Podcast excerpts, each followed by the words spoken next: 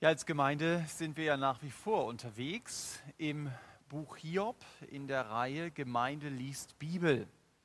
Und darum geht es auch heute Vormittag. Wenn man das Buch Hiob aufschlägt, dann ist es faszinierend, sich bewusst zu machen, dass die Geschichte, die wir in dem Buch Hiob lesen, wahrscheinlich älter als 4000 Jahre ist. Stell dir das mal vor. Hiob ist das älteste Buch der Bibel. Denn Hiob hat wahrscheinlich um die Zeit Abrahams herum gelebt und der anderen Erzväter. Wenn man das Buch Hiob liest, dann merkt man sehr schnell, dass es wahrscheinlich nicht in einem jüdischen Kontext geschrieben wurde. Und wenn man in das Buch Hiob zunächst mal einsteigt, dann sieht man, dass Hiob opfert. Wenn es das Gesetz schon gegeben hätte, dann hätte er das als Nicht-Levit und jemand, der gerecht ist, so wird es ihm ja bescheinigt, nie tun können. Wir lesen auch am Ende des Buches, dass Hiob nach all diesen Ereignissen, von denen wir uns ja schon einen Teil angeschaut haben, 140 Jahre lebt. Also hat er auch ein gewisses Alter, gehabt ja schon vorher. Das heißt, wir kommen mit dem Alter ungefähr so in das Jahr 100 oder 180 Jahre ist er vielleicht ungefähr alt geworden. Das können wir ja nur schätzen. Das heißt, er kommt genau in diese Altersbeschränkung der Erzväter hinein. Und am Ende des Buches werden wir auch lesen, dass es damals eine Währung mit dem Namen Kesita gab und es genau die gleiche Währung, in der Jakob auch Dinge bezahlt. Also das sind nur einige der Hinweise dafür, dass wir feststellen, das Buch Hiob ist wirklich sehr alt und die Geschichte über Hiob, die hat äh, oder ist früher geschrieben worden als das erste Buch Mose. Denn Mose hat deutlich später als Hiob und als die Erzväter gelebt. Aber natürlich, das erste Buch Mose ist eine Rückwärtsoffenbarung. Also hier wird gezeigt, die Welt begann mit einer Schöpfung und deswegen kommt, sie, kommt das erste Buch Mose in der Bibel zuerst. Aber in einem chronologischen Bibelleseplan kommt dann logischerweise gleich hinter dem ersten Buch Mose nicht das zweite Buch Mose, sondern Hiob, weil es eben das älteste Buch ist. Der Hiob hat es sich gewünscht, dass seine Worte aufgeschrieben werden. Er sagt es einmal in Kapitel 19, dass doch meine Worte aufgeschrieben würden dass sie in ein Buch kämen und aufgezeichnet würden, mit eisernem Griffel und Blei in den Felsen gehauen würden auf ewig. Das war Hiobs Wunsch. Und diesen Wunsch hat Gott ihm erfüllt. Wir können heute die Worte Hiobs lesen. Auch wenn wir nicht genau wissen, wer diese Worte aufgeschrieben hat, denn Hiob war es jedenfalls nicht. Er hat bis zu seinem Tod die Rahmenhandlung seiner Geschichte ja nicht wirklich gekannt. Er wusste nicht, dass er die Hauptperson in einem Glaubensexperiment war, mit dem Gott bewiesen hat, es gibt Menschen, die Gott nicht nur lieben, weil er ihnen etwas gibt, sondern es gibt Menschen, die Gott lieben, weil Gott Gott ist. Menschen, die nicht zuerst seine gebende Hand suchen, sondern, so habe ich es in der letzten Predigt gesagt, in erster Linie sein Angesicht suchen. Und deswegen geht im Buch Hiob Satan als der Verlierer von der Bühne. Das ist auch eine Wahrheit des Buches Hiob, die wir nie übersehen dürfen. Es ist wichtig, das Buch Hiob zeitlich einzuordnen, so wie ich das jetzt gemacht habe weil wir dann besser verstehen, warum Hiob eben noch nicht vom Messias spricht. Warum er nicht vom Stern aus Jakob redet. Warum er nicht davon redet, dass Hiob oder andere, ein, äh, dass sie ein größerer Prophet sind als Mose. Das kommt erst später.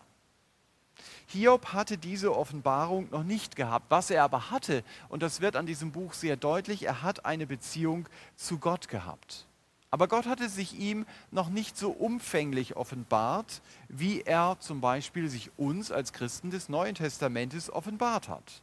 Und deswegen, wenn wir von Gott im Buch Hiob lesen, dann lesen wir vom Allmächtigen. Wir lesen von dem Erhabenen an Kraft, aber auch schon vom Herrn.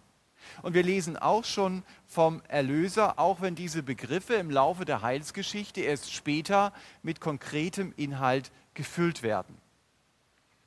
Ich habe schon das letzte Mal die Übersicht über das Buch Hiob gezeigt. Also in den ersten äh, 31 Kapitel, also Kapitel 3 bis 31, da haben wir diese drei Debattenrunden miterlebt, in denen die Freunde Hiobs ihm immer wieder vorwerfen, Hiob, du musst gesündigt haben. Es gibt keine andere Erklärung für das Schicksal, das du gerade erlebst. Und wir haben gesehen, dass diese Schlussfolgerung der Freunde falsch war. Auch wenn sie von ihrer Meinung sehr, sehr überzeugt waren. Und Hiob versucht ihnen immer wieder deutlich zu machen, Sünde ist nicht die Ursache für mein Leiden. Aber sie glauben ihm nicht. Dieser Konflikt scheint nicht lösbar. Und was auch nicht lösbar ist, ist dieser von Hiob empfundene Konflikt mit Gott. Hiob hat immer wieder nach einem Fürsprecher gesucht. Einem Fürsprecher, der für ihn bei Gott vorspricht. Er sagt hier zum Beispiel, im Himmel ist mein Zeuge und mein Fürsprecher ist in der Höhe. Oder wir lesen auf der Folie hier auch, ein Redlicher würde sich mit ihm, also mit Gott, auseinandersetzen und entkommen werde ich für immer meinem Richter. Also jemand anders setzt sich mit Gott auseinander über meiner Situation. Wenn wir diese Worte im Buch Hiob lesen, dann erinnert uns das natürlich sofort an 1. Johannes 2 wo es heißt, wir haben einen Fürsprecher bei dem Vater, Jesus Christus, den Gerechten. Also den, den, der wirklich für uns dort fürspricht. Aber diese Offenbarung, die hat Hiob natürlich noch nicht gehabt.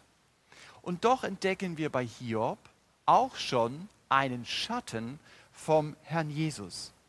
Denn in Kapitel 9, Vers 33 seufzt der Hiob, gäbe es doch zwischen uns einen Schiedsmann, jemanden, der seine Hand auf uns legen könnte, damit Gott seine Rute von mir wegnimmt und sein Schrecken mich nicht mehr ängstigt. Also jemanden, der Hiob wieder in die Nähe Gottes bringt.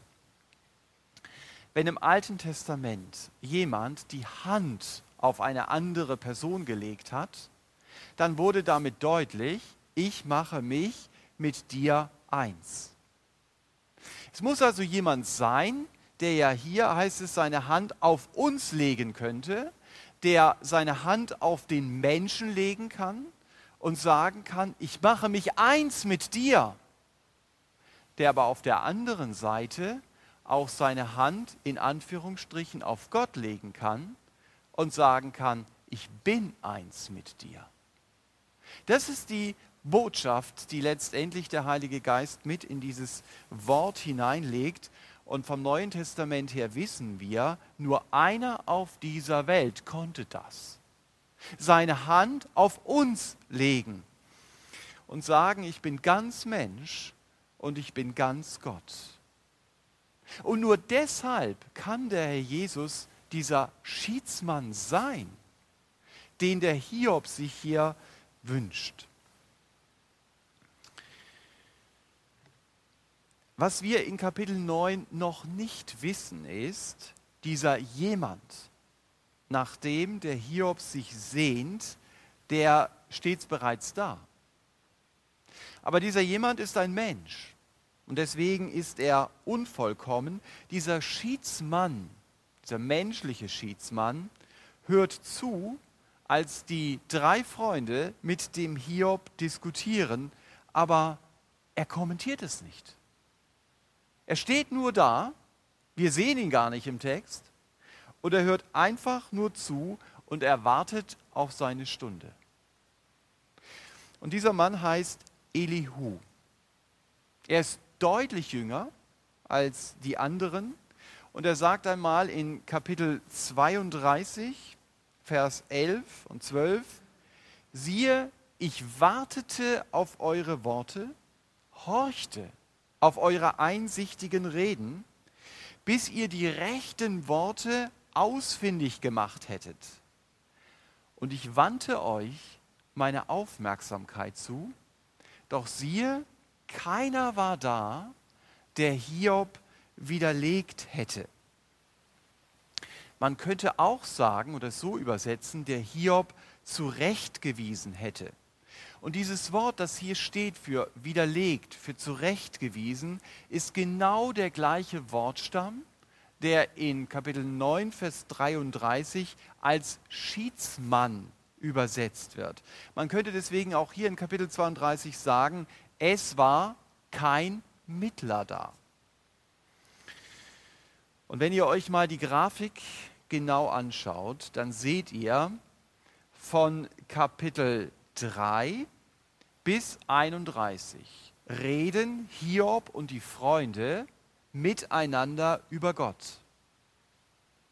Aber keiner von ihnen redet direkt mit Gott. Es scheint keiner da zu sein, der einen direkten Draht zu Gott hat oder der diesen Draht irgendwie herstellen könnte. Es stimmt also, es ist an dieser Stelle kein Vermittler zwischen den Menschen und zwischen Gott da. Und dann kommt in Kapitel 32 bis 37 die Rede vom Elihu. Die ist hier rot dargestellt.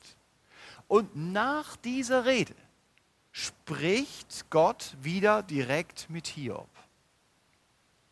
Also mit dieser Rede oder in dieser Rede vom Elihu muss etwas passiert sein. Ich weiß sehr wohl, dass Warren Worsby und einige andere Bibelausleger den folgenden Gedanken, den ich gleich bringe, in seinem Bibelkommentar ablehnen. Sie sehen eigentlich in Elihu eher den jungen, hochmütigen Mann, der zu allem irgendwie seinen Senf dazugeben muss. Das kann ich nicht wirklich nachvollziehen, weil Gott den Elihu nicht verurteilt. Im Gegensatz zu den drei Freunden Hiobs. Ich denke da eher wie Benedikt Peters oder Roger Libby oder einige andere Bibelausleger, die deutlich machen, der Elihu nimmt hier die Rolle eines Mittlers zwischen Gott und Hiob ein. Und nicht nur das, in seinem Reden weist er, der Elihu, auf einen viel, viel größeren Mittler hin. In der griechischen Übersetzung des Alten Testamentes steht für den Schiedsmann aus 933, diese Stelle haben wir uns ja angesehen, genau dasselbe Wort, exakt wie in 1 Timotheus 2, Vers 5. Und dort steht, denn es ist ein Mittler, du könntest auch sagen ein Schiedsmann, zwischen Gott und den Menschen, der Mensch Christus Jesus, der sich selbst als Lösegeld für alle gab. Elihu kann nur mit Worten vermitteln. Aber er weist auf den hin, der mit seinem Leben und auch mit seinem Blut zwischen uns und Gott vermittelt hat. Auf den Herrn Jesus. Und deshalb ist die mutmachende Botschaft der vier Reden, die der Elihu halten wird, freudig.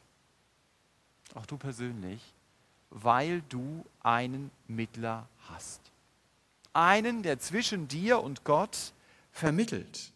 Wir selbst hätten überhaupt gar keine Chance, einen Kontakt zu Gott haben zu können. Und der Elihu, der hat einen ganz anderen Ansatz als die Freunde Hiobs und auch als Hiob selber. Wenn ihr die Reden lest, diese Debattenrunden, dann merkt ihr, am Schluss ging es nur noch darum, wer von uns hat Recht. Die haben sich also eingegraben und sie verteidigen gegeneinander das Recht. Elihu geht es aber eher darum zu zeigen, Gott ist gerecht. In Kapitel 36 sagt er mal, ich will mein Wissen von weit her holen und meinem Schöpfer Gerechtigkeit geben. Und diese Überzeugung, die will der Elihu auch in den Hiob einpflanzen. Elihu wird dann auch zum Mund Gottes, denn in auch Kapitel 36, Vers 2 heißt es, denn ich habe etwas für Gott zu sagen oder im Auftrag Gottes zu sagen.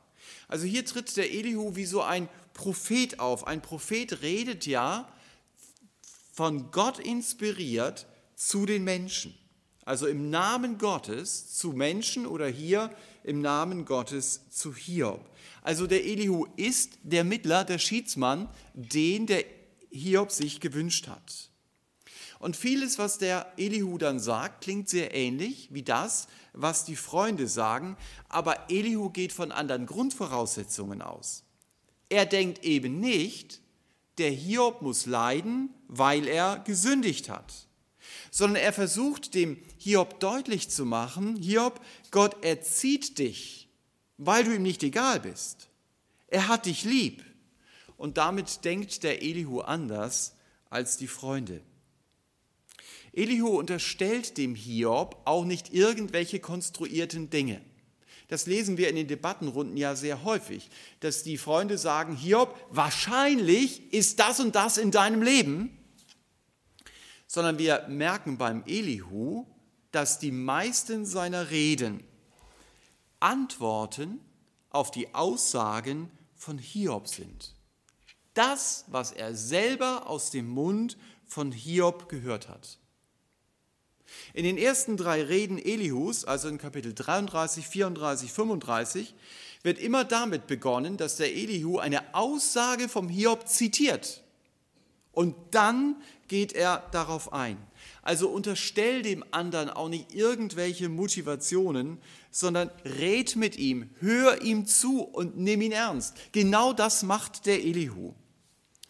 Und jetzt hören wir in diese vier Reden Elihus hinein, wobei ich die erste Rede schon als Schwerpunkt nehmen werde, dass ihr also nicht denkt, naja, äh, wie lange wird es noch gehen? Also die erste Rede ist eindeutig der Schwerpunkt und die anderen drei Reden sind nicht so der Schwerpunkt. Also wir haben hier die erste Rede vom Elihu. Das Thema dieser Rede ist, Gott redet. Ist das nicht schön? Wir folgen keinem Götzen sondern wir folgen einem Gott, der wirklich redet und den wir verstehen können. Es war ja Hiobs Sehnsucht. Er wollte mit Gott reden, aber er fand irgendwie keinen Zugang mehr zu Gott. Und in seiner Frustration lässt der Hiob sich sogar zu dieser Aussage hinreißen, die wir hier in Kapitel 33 lesen. Er sagt, lauter bin ich ohne ein Vergehen, rein bin ich und habe keine Schuld. Siehe, er erfindet Anlässe zum Widerstand gegen mich, er hält mich für seinen Feind. Er legt meine Füße in den Block, überwacht alle meine Pfade. Siehe, darin bist du nicht im Recht, antworte ich dir. Denn Gott ist größer als ein Mensch. Also wir merken, wie der Elihu hier dem Hiob sehr deutlich widerspricht. Er sagt zu Hiob bei diesen Worten, Gott hält mich für einen Feind, bist du nicht im Recht. Es stimmt zwar, dass das Leid im Leben von Hiob nicht durch Sünde hervorgerufen wurde, aber genauso stimmt, durch diese Debattenrunden hat Hiob sich durch sein Reden an Gott versündigt. Gott selbst wird später Elihus Worte unterstreichen, wenn er eben sagt, Hiob, willst du mich für schuldig erklären? Dass du gerecht dastehst? Das ist genau das, was der Elihu hier versucht rüberzubringen. Und das Problem von Hiob war, dass er sich in diesem Hin und Her gar nicht mehr hinterfragt hat. Er hat gar nicht mehr in Frage gestellt, ist eigentlich das Bild, das ich von Gott habe, noch so korrekt? Oder bin ich schon auf Abwägen unterwegs? Und dass Hiob nicht mehr auf Gott gehört hat, Das war auch eine Folge davon, dass er sich in sein falsches Bild, das er von Gott hatte, immer mehr hineingesteigert hat. Und deshalb ist wichtig, dass es Leute gibt wie Elihu, die da sind, die auch ein offenes Wort sprechen, die sagen, du Hiob, das passt nicht mehr. Du hast ein Bild von Gott, das mit der Bibel hier überhaupt gar nicht mehr übereinstimmt. Elihu stellt ja in dieser ersten Rede heraus, wie Gott redet. Und er zeigt hier zwei Wege, wie Gott redet.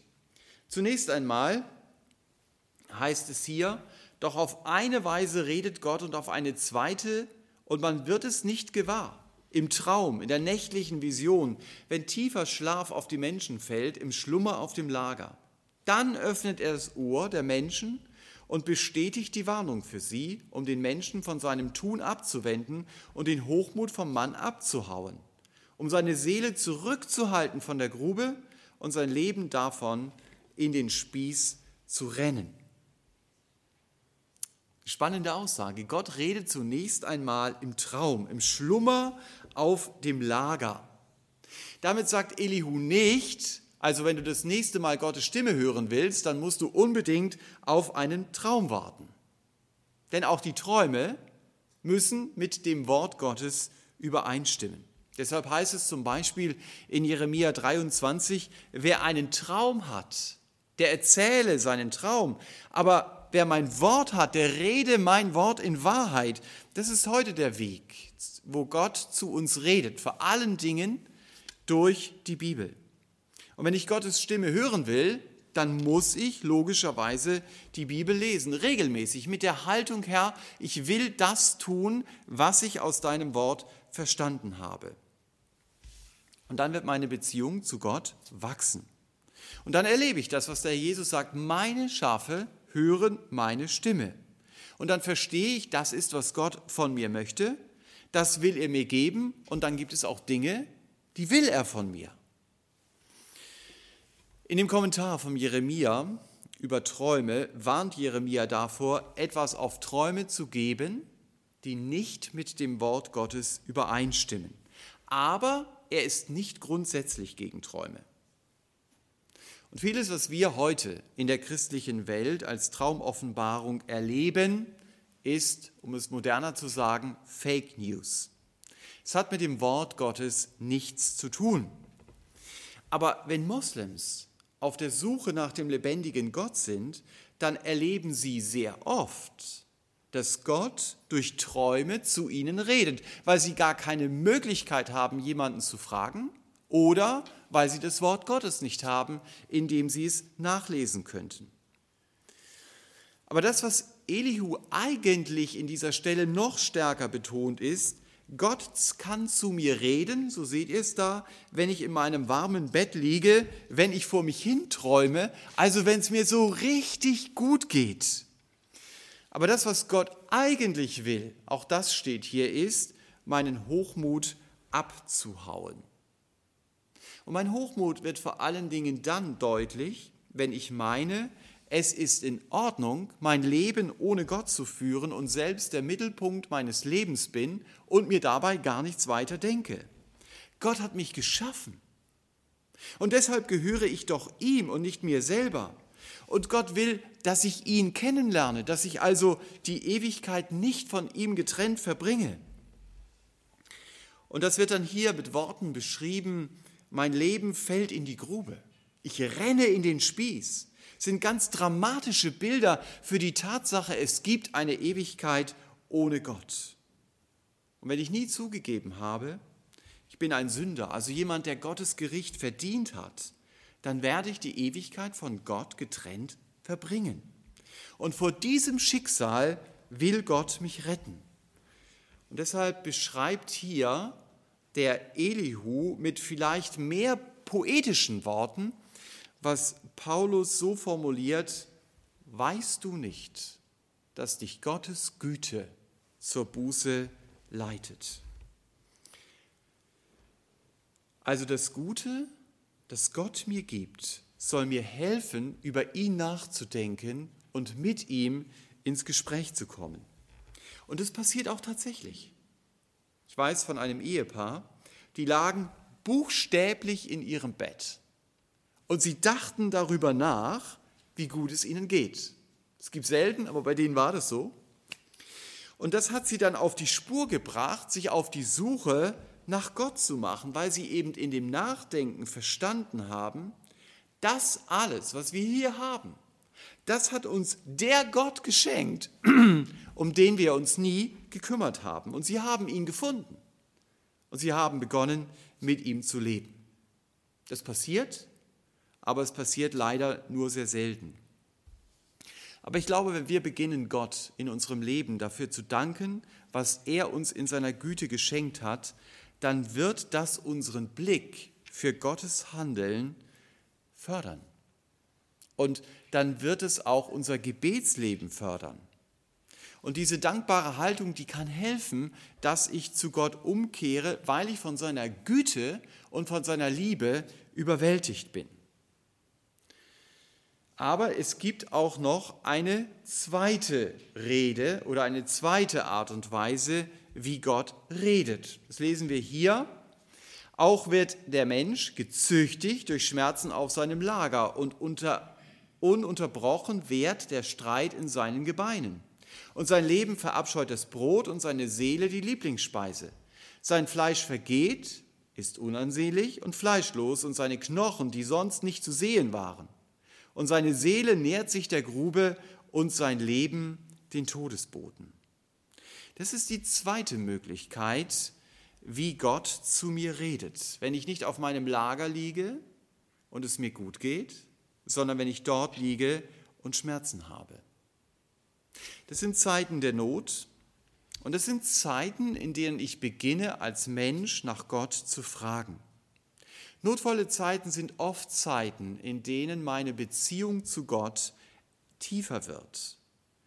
Gott zieht mich zu sich durch Wunder in meinem Leben, aber auch durch Wunden, wo es schwierig wird in meinem Alltag. Und vielleicht ist auch unsere Zeit, die wir gerade erleben, diese Corona-Zeit, eine Zeit, wo Menschen mehr ins Nachdenken kommen über Gott. Für Elihu ist Leid hier nicht Strafe, sondern Hilfe und Erziehung Gottes, um ihm eben ähnlicher zu werden. Und wenn Gott Not in unserem Leben zulässt, dann ist das kein einfacher Weg. Aber es sind Zeiten, in denen er mich sehr oft am stärksten verändern kann. Und deshalb ist es hilfreich, dass ich Nöte auch als Chance verstehe, als Chance, Gott besser kennenzulernen, Gottes Handeln zu entdecken und auch zu erleben, wie Gott meine Einstellungen und wie er meinen Charakter verändert.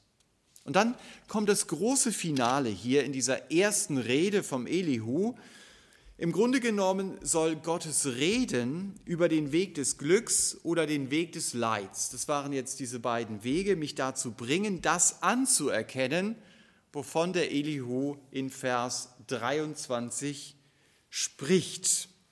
Oder 33 ist es hier, ne? Kapitel 33, Vers 23. Da heißt es, wenn er da einen Engel bei sich hat, einen Mittler, einen von den Tausend, der dem Menschen seine Pflicht mitteilen soll, so wird der sich über ihn erbarmen und sprechen, befreie ihn, damit er nicht in die Grube hinabfährt.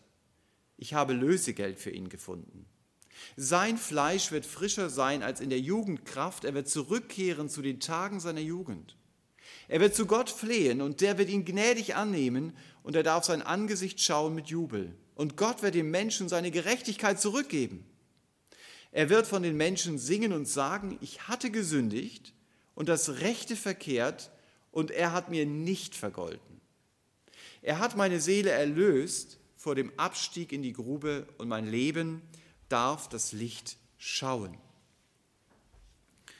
Elihu ist der Mittler zwischen Hiob und Gott, damit eben ein Gespräch wieder möglich wird, aber er kann natürlich keine ewige Verbindung zwischen Gott und Hiob schaffen, weil er auch nur ein Mensch ist. Und das kann nur der wirkliche Mittler, von dem der Elihu hier redet. Und zu dem will er schlussendlich auch hinführen. Er redet hier von einem Engel, der Mittler ist. Wir wissen aber aus Jesaja 63, nicht ein Bote, heißt es dort, noch ein Engel, er selbst, also Gott, hat sie gerettet in seiner Liebe und in seinem Erbarmen hat er sie erlöst. Und deshalb kann hier auch bei Hiob nicht von irgendeinem Engel die Rede sein, sondern von dem Engel des Herrn, auch wenn es hier nicht so ausdrücklich steht. Denn ein normaler Engel kann in diesem Zusammenhang kein Mittler sein. Das kann man sehr einfach von der Bibel her nachweisen. Denn es gibt nur einen wirklichen Mittler zwischen Gott und den Menschen. Ich habe es vorhin schon gesagt, der Mensch Jesus Christus, der sich selbst als Lösegeld für alle gab. Und das ist auch die Botschaft hier von Hiob 33. Es gibt einen Mittler, der Lösegeld für mich bezahlt hat. Und wenn ich in Gedanken an seinem Kreuz stehe und wenn ich sein Blut sehe, dann weiß ich, es floss für mich. Und wenn ich das glaube, dann hat dieses Blut die Kraft, Sünde in meinem Leben auszulöschen, dass ich gerecht vor Gott dastehe. Das ist Evangelium. Dieses Evangelium wird hier bei Hiob sehr holzschnittsartig schon gezeigt. Und diesen Weg, den hat Gott selbst möglich gemacht. Deshalb, wenn ich seine Vergebung erlebt habe, dann kann ich natürlich jubeln. Er hat meine Seele erlöst von dem Abstieg in die Grube und mein Leben darf das Licht schauen. So lesen wir es hier. Also du spürst aus diesen Worten buchstäblich die Hoffnung. Wenn ich mit Gott lebe, dann weiß ich, diese Welt ist nicht das Letzte. Dann weiß ich, ich habe eine Hoffnung, die geht weit über den Tod hinaus. Und Hiob selbst hat das in vorherigen Kapiteln so blitzlichtartig zwischendurch mal gesehen, wenn er zum Beispiel sagt, ich weiß, dass mein Erlöser lebt und als er der Letzte wird er über dem Staub stehen. Verlier diese atemberaubende Hoffnung nie aus den Augen. Auch wenn manche Situation notvoll ist und auch wenn manche Situation sehr schwer auszuhalten ist. Du bist für den Himmel gemacht. Dafür hat dich Gott gedacht. Und er hat alles getan, dass du auch dort eintriffst. Das Einzige, was du tun musst, ist seine Vergebung annehmen. Dir von ihm Sünde vergeben lassen. Und deshalb muss ich dann zu diesem Mittler Jesus Christus kommen. Ich darf zugeben, dass ich selber verloren bin, dass ich mich selber gar nicht retten kann. Und ich darf an sein Blut als Lösegeld für meine Schuld glauben und mich über ein Leben mit Gott freuen. Kommen wir zur zweiten Rede des Elihus. Es geht hier in Kapitel 34 darum, dass Gott gerecht ist. Das heißt, fern sei es von Gott, gottlos zu handeln und vom Allmächtigen Unrecht zu tun. Der Allmächtige beugt das Recht nicht. Hiob hatte ja behauptet, ich bin gerecht und Gott hat mir mein Recht entzogen. Und darauf gibt der Elihu jetzt diese Antwort. Also Elihu geht es darum, dass wir als Menschen Gott nicht auf die Anklagebank setzen, sondern begreifen, Gott könnte diese Welt niemals regieren, wenn er nicht gerecht wäre. Wenn er nicht gerecht wäre, dann hätte er auch nicht das Recht, der vollkommene Richter zu sein. Und natürlich ist es so, manchmal verstehe ich Gottes Handeln in meinem Leben nicht. Und es kommt mir manches ungerecht vor. Und da habe ich mein humanistisches Denken in meinem Kopf und sage, das kann doch nicht gerecht sein. Aber wenn ich den Elihu hier höre, dann muss ich mich neu daran erinnern, das ist meine begrenzte Sicht der Situation. Die ist nicht objektiv, die ist nur von dieser Erde ausgedacht. Gottes Perspektive ist anders und es sieht von Gottes Perspektive auch anders aus. Und wenn ich durch seine Augen schauen könnte, also durch Gottes Augen schauen könnte, dann würde ich erkennen, Gott handelt immer gerecht. Wenn wir weiter die dritte Rede vom Elihu anschauen, dann sehen wir, dass Elihu hier betont, Gott ist souverän. Elihu leitet hier mit den Worten Hiobs mal wieder ein und er stellt die Frage, hältst du dies für recht? Nennst du das meine Gerechtigkeit vor Gott, wenn du fragst, was sie dir nützt? Oder hilft es mir, dass ich nicht sündige? Anders gefragt, was bringt es denn mir, wenn ich Gott treu bleibe? Die Frage haben wir auch manchmal in den Psalmen. Was habe ich denn davon, wenn ich Gott gehorche? Das ist so die zentrale Frage unserer Gesellschaft. Was bringt mir das? Und wenn mir etwas nichts bringt, dann tue ich es auch nicht.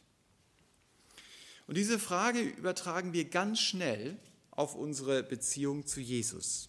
Das ist ganz normales Denken, das wir in unserem Kopf haben. Aber, und das ist auch bemerkenswert, Elihu sieht es anders.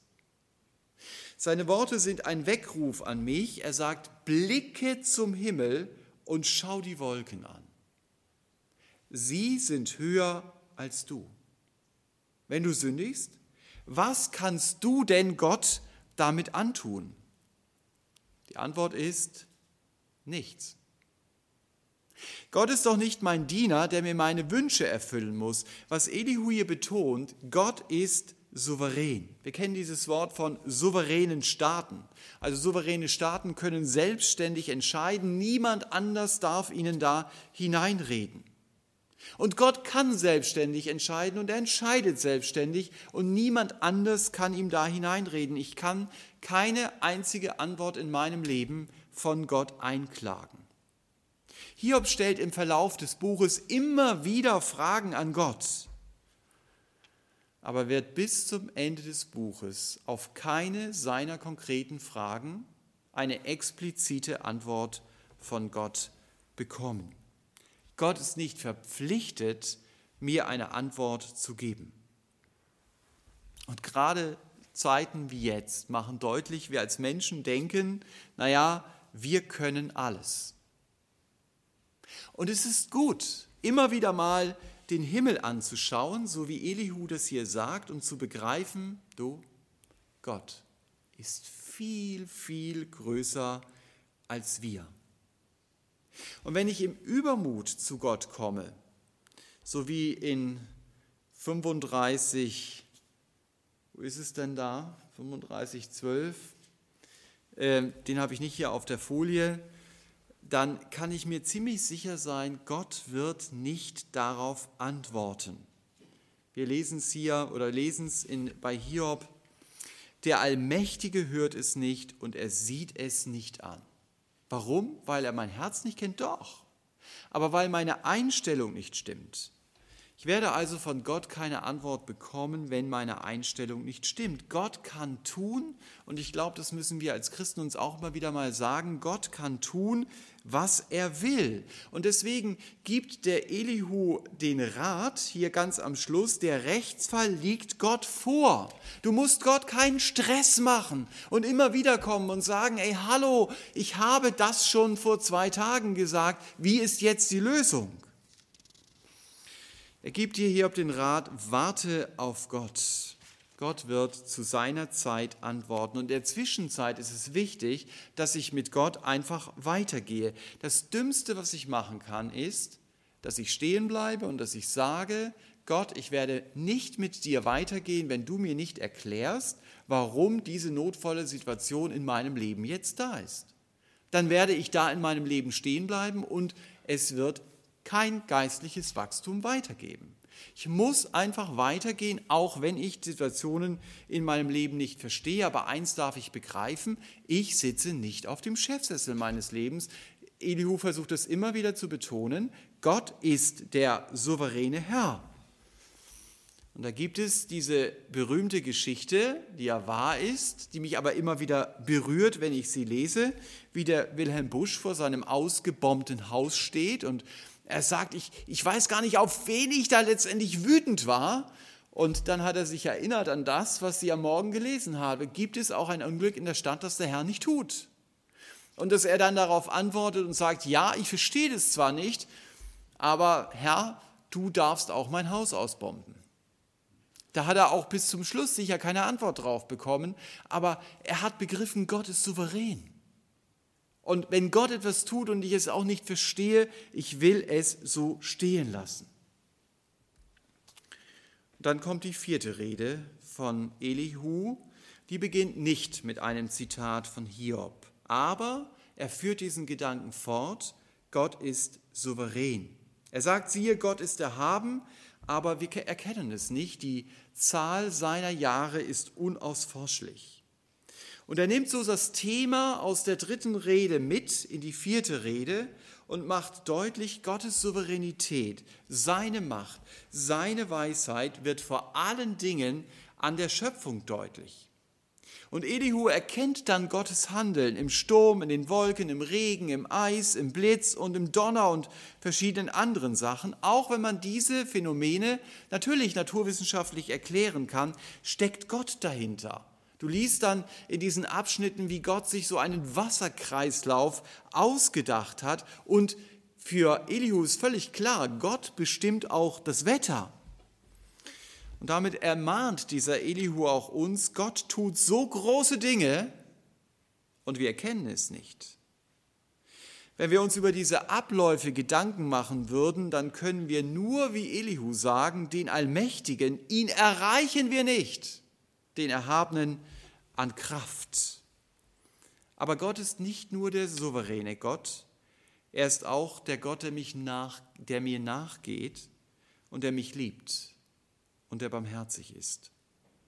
Auch das ist das Thema, das Elihu in der vierten Rede hier anspricht. Er sagt, Gott ist gewaltig, doch verwirft er niemand. Er ist gewaltig an Kraft des Herzens. Er hält den Gottlosen nicht am Leben. Das Recht des Elenden stellt er wieder her.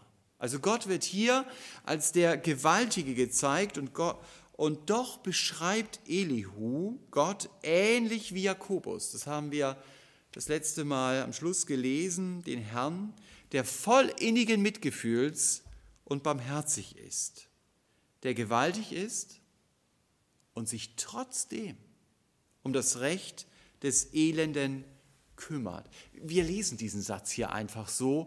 Wenn du aus der römischen Denke kommst, dann kennst du das Sprichwort, der Adler fängt keine Fliegen.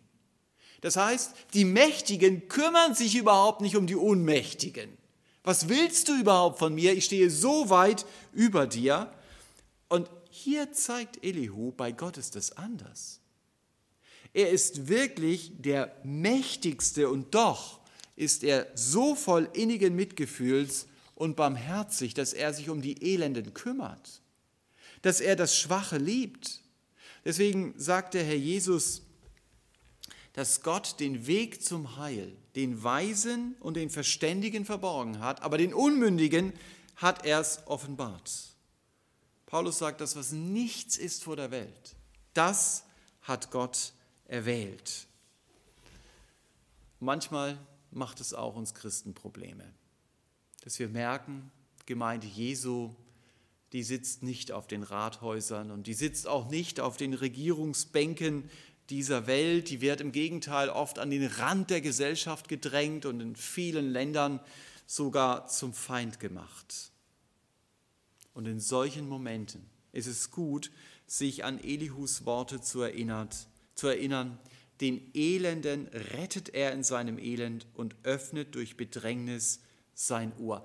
Das ist ein spannender Vers weil es nicht immer so ist, dass wenn jemand elend ist, äh, dass er immer auf der richtigen Seite steht. Also dieser Vers macht durchaus deutlich, dass Gott durch das Leid auch dem Elenden manchmal etwas zu sagen hat. Aber Elihu sieht es hier wieder nicht als Strafe, sondern als Erziehung Gottes.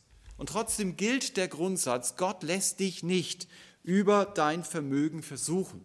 So sagt Paulus das mal im Korintherbrief. Und Elihus vierte Rede beschäftigt sich ja dann in Kapitel 37 mit den Dingen, fand ich sehr interessant, das zu realisieren, die zum Klima gehören. Und er sieht Gott immer noch als denjenigen an, der das Klima bestimmt und der es in seiner Hand hält. Hiob hat dem Elihu die ganze Zeit zugehört, so wie ihr es freundlicherweise mit mir jetzt gemacht habt. Und interessant, Hiob hat den Elihu nicht ein einziges Mal unterbrochen. Und deswegen gewinnt man hier den Eindruck, dass der Elihu zum Hiob mit göttlicher Autorität redet. Und dass diese Botschaft wirklich bei Hiob angekommen ist. Hiob, du erlebst dieses Leid nicht, weil du gesündigt hast, aber du hast dich in deinem Leid durch dein überhebliches Reden an Gott versündigt. Du brauchst Vergebung und du kannst Vergebung bekommen, weil du einen Mittler hast. Und das Faszinierende ist, diese Nachricht, die gilt nicht nur für Hiob, sondern die gilt auch für mich, wenn ich mit Jesus unterwegs bin. Auch mir gilt, egal was meine Schuld ist, freu dich, weil du einen Mittler hast.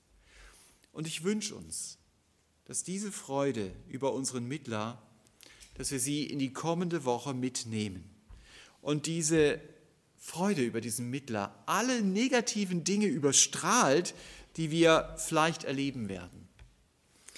Dass diese Freude auch Corona überstrahlt und dass sie uns hilft, vor Gott zur Ruhe zu kommen. Und auch die Zeit, die wir vielleicht bewusst, ich sage mal, geschenkt bekommen, und nicht so in Hektik sind, dafür nutzen, persönlich Zeit mit Gott zu verbringen und vielleicht dabei auch diese Rede des Elihu noch einmal durchzulesen und sich an manches von heute Morgen zu erinnern. Amen.